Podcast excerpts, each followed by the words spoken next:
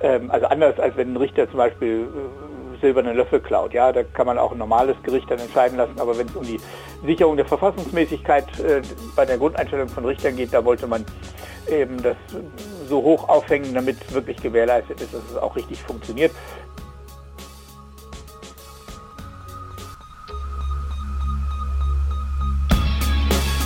In guter Verfassung. Der Grundgesetz-Podcast.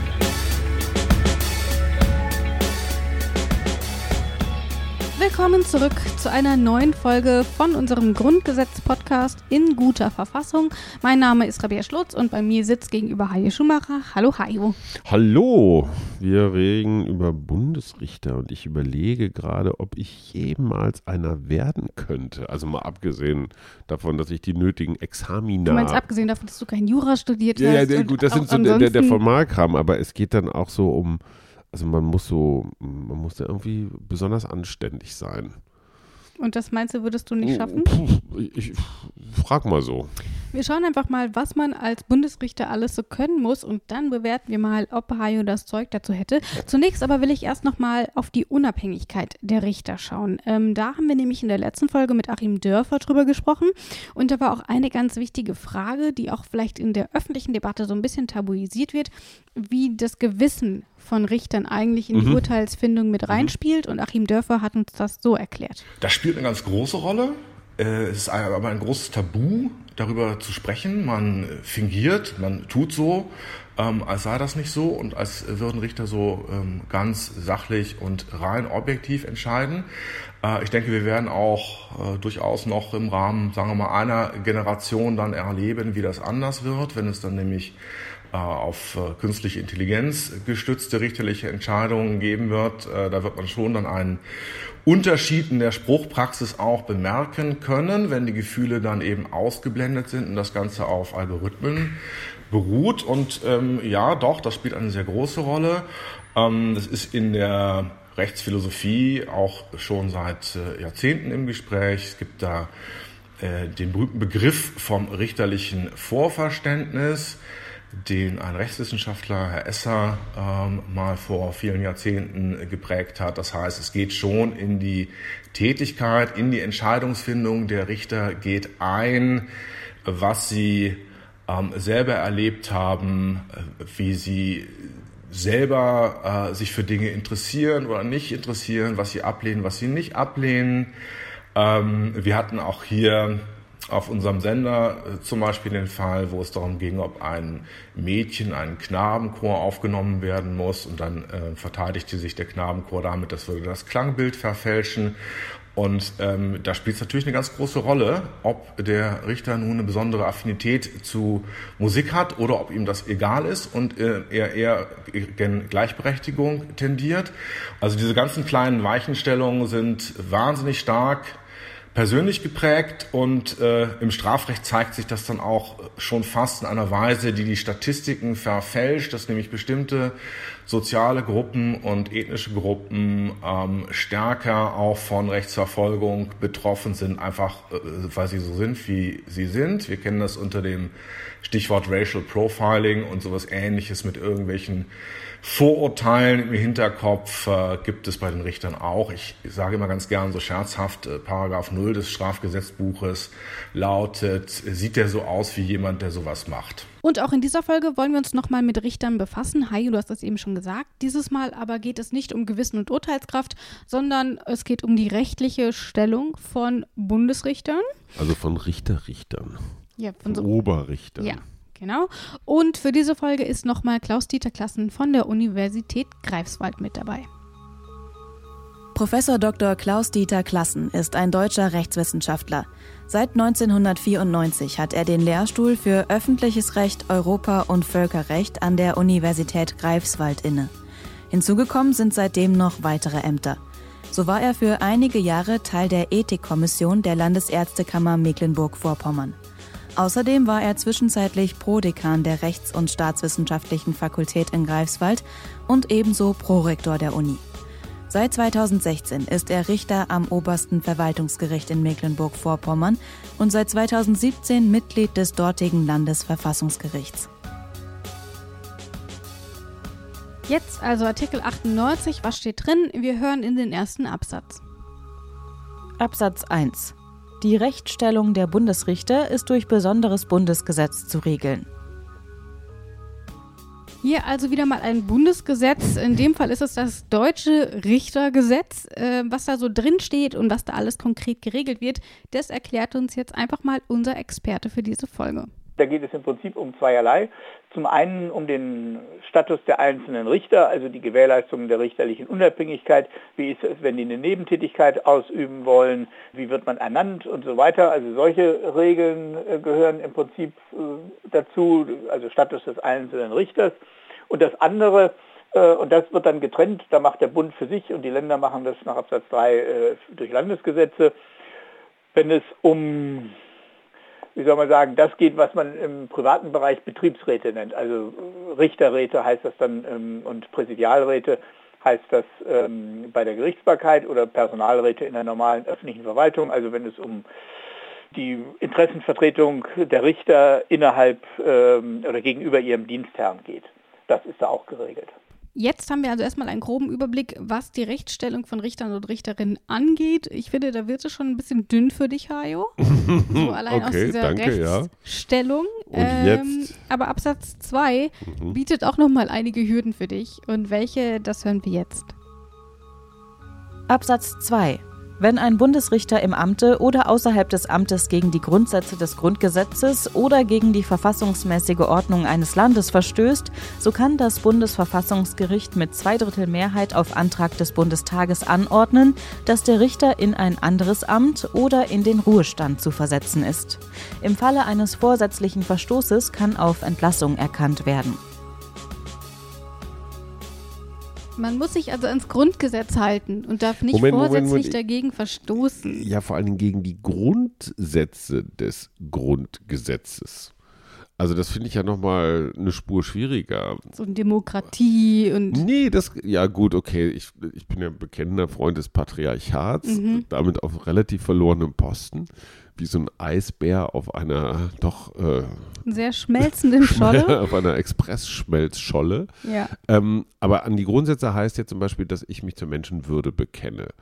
Wenn ich jetzt zum Beispiel dazu neige, beim Autofahren andere Menschen anzupöbeln, völlig zu Recht übrigens, weil ich natürlich äh, äh, im Verkehr immer alles Klar. richtig mache, verstoße ich ja schon gegen die Grundsätze des Grundgesetzes, weil andere Menschen anpöbeln ist ja was, also ihnen ihre Würde nehmen.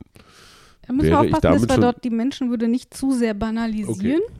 Also darf ein ähm, Bundesrichter Ich glaube, wenn der mal im Auto ein bisschen sauer wird, dann ist das noch kein okay. Verstoß gegen die Darf ein Bundesrichter, sagen wir mal, Cannabis konsumieren? Betrunken Auto fahren? Also das heißt, was ist das Maximum dessen, was ein Bundesrichter sich genau, so also erlauben darüber darf? Darüber kann man natürlich sowieso nochmal streiten, ob man dann wirklich noch fürs Richteramt geeignet ist, äh, wenn man voll trunken nachts von der Party heimfährt. Äh, das spricht und erstmal nicht andere für, Leute anpöbelt genau, das und, spricht und, jetzt und erstmal nicht für hat. ein überzeugendes Urteilsvermögen. Mhm, aber, aber für Lebensnähe. okay, wenn man das so sehen will. Ähm, aber tatsächlich, ich glaube, hier geht es nochmal um ein paar andere Dinge. Und dieses Vorgehen, das erinnert mich auch so ein bisschen an den Bundespräsidenten. Denn wenn der gegen das Grundgesetz oder andere Bundesgesetze verstößt, kann der Bundestag ihn mit einem Viertel der Stimmen beim Bundesverfassungsgericht anklagen. Das war die Präsidentenanklage, hieß die, glaube ich. Mhm. Und hier ist es hier ein bisschen anders, aber die Idee, finde ich, ist die gleiche. Aber schauen wir uns das mal genauer an. Der Bundestag stellt den Antrag beim Bundesverfassungsgericht. Das kennen wir schon. Von Mehrheiten steht hier jetzt erstmal nichts dazu. Und das Bundesverfassungsgericht entscheidet dann mit einer Zweidrittelmehrheit darüber, ob diesem Antrag stattgegeben wird oder nicht. Das heißt, ich sollte mit den Bundesverfassungsrichtern schon so sein. oft und lange gezecht haben. genau, so okay, ungefähr. Verstehe.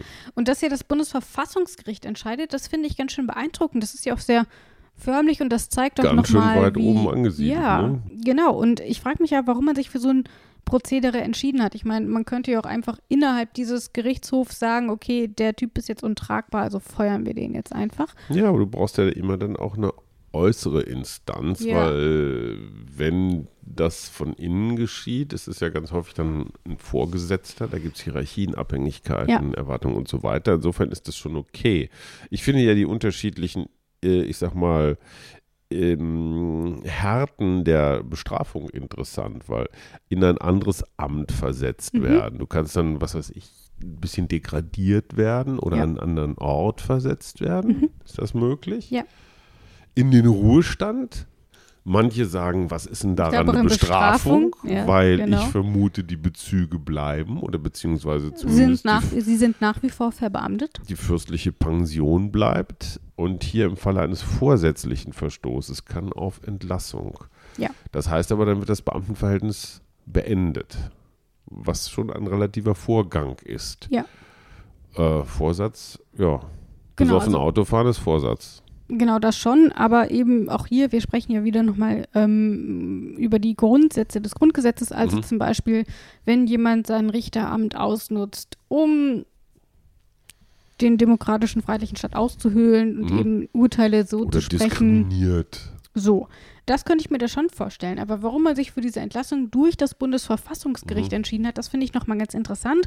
Und deswegen hören wir uns einfach mal die Erklärung an. Auch das erklärt sich so ein bisschen aus der Geschichte, nämlich dass man sozusagen das hier doch relativ hoch äh, aufhängen wollte äh, und sicherstellen wollte, dass hier also die Verfassungstreue wirklich äh, der Richter gewährleistet ist. Und da hatte man das Gefühl, da ist ähm, also anders als wenn ein Richter zum Beispiel äh, silberne Löffel klaut. Ja, da kann man auch ein normales Gericht dann entscheiden lassen. Aber wenn es um die Sicherung der Verfassungsmäßigkeit äh, bei der Grundeinstellung von Richtern geht, da wollte man eben das so hoch aufhängen, damit wirklich gewährleistet ist, dass es auch richtig funktioniert. Diese Richteranklage, so heißt sie nämlich, wurde bislang aber noch nicht angewandt in Deutschland. Also die Hürden sind schon sehr hoch. Ähm, wahrscheinlich kann man sich dann noch häufig irgendwie intern einigen und sagt dann vielleicht, okay, vielleicht trete ich jetzt einfach freiwillig zurück oder so.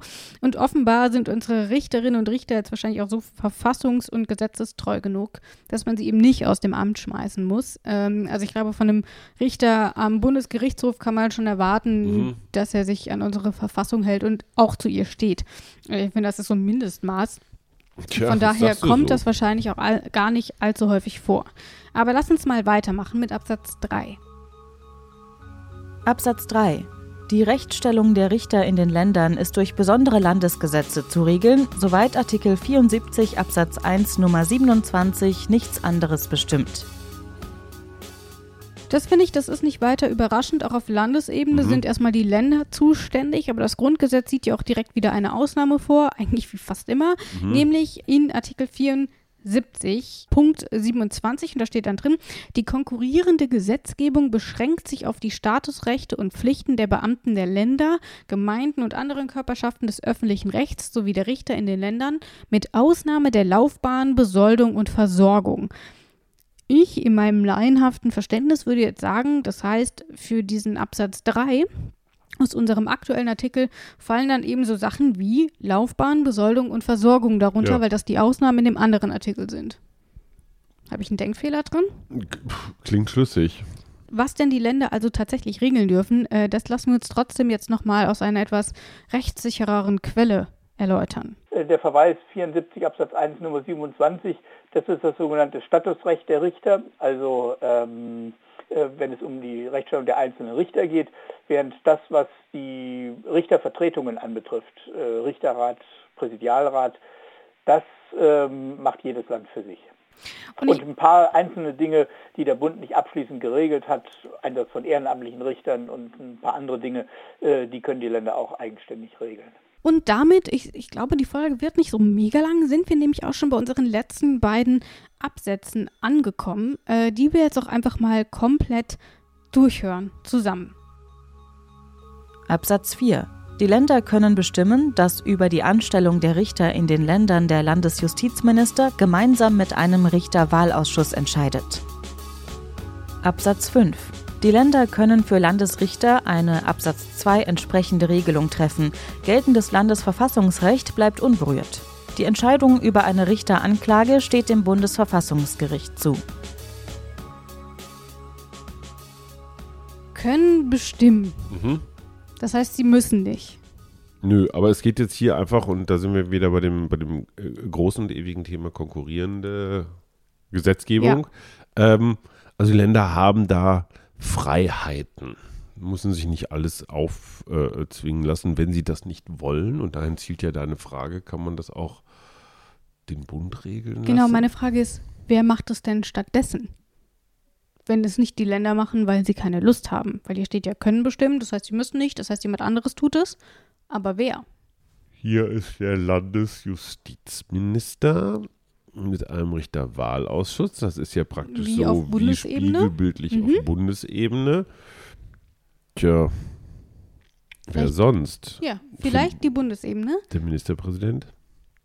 Wir hören mal rein, wer es Mhm. denn ist. Die Länder haben ja, soweit es um Landesrichter geht, machen die die ganzen Einstellungs- und Beförderungsverfahren.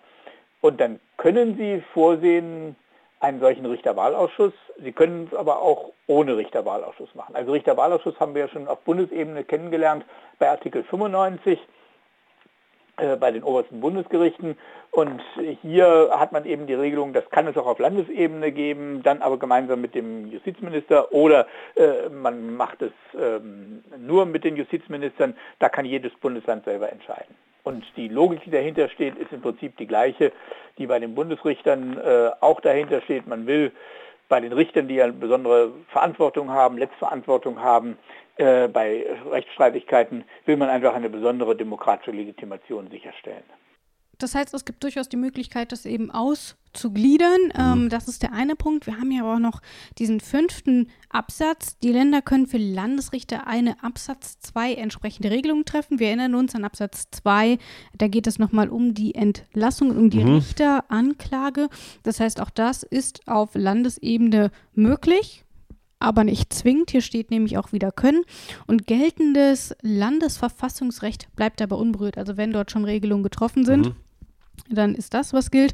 Und die Entscheidung über eine Richteranklage steht dem Bundesverfassungsgericht zu. Das Dann können also wiederum wieder, ne? nicht äh, Genau. die ähm, Landesverfassungshöfe heißen ja, glaube ich, in dem Mhm. Fall Regeln. Äh, das muss dann wieder auf Bundesebene gemacht werden. Wieso man dann hier wieder auf Bundesebene geht, das erklärt nochmal Klaus-Dieter Klassen.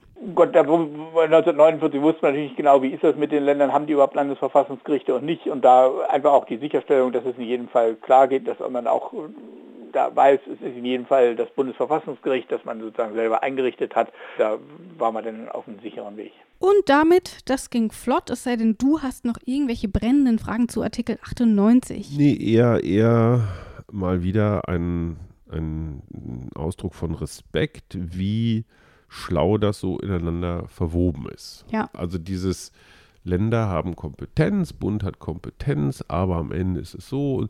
Also es ist, es ist ein, ein respektvoller Artikel 98. So, ihr Mhm. Länder habt Freiheiten, aber es hat alles so seine, seine Grenzen, aber macht mal. Und ich finde, das ist auch nochmal ein Artikel, von dem hat man vorher noch nie irgendwas ich schwöre, gehört, nie. hat sich damit beschäftigt, irgendwas. Also das ist, glaube ich, wirklich einer der verborgenen Artikel im Grundgesetz. Es sei denn, du willst Richter werden oder ho hoher Richter, dann guckst du dir das wahrscheinlich schon mal an. Vor allem die Passagen so äh, äh, Muss ich mich Verfass- Grundgesetz halten, verfassungsmäßige? Ordnung und wie ist das mit der Pension, wenn ich über Ja. die Stränge schlage. Aber ich glaube, abgesehen davon hat diesen Artikel vorher wirklich nur wenige Leute gelesen und wissen, dass er Eine, existiert. eine, eine, eine Perle. Wir haben das Grundgesetz geöffnet. Es hat sich wieder einmal als Auster erwiesen und wir haben eine Perle hervorgeholt.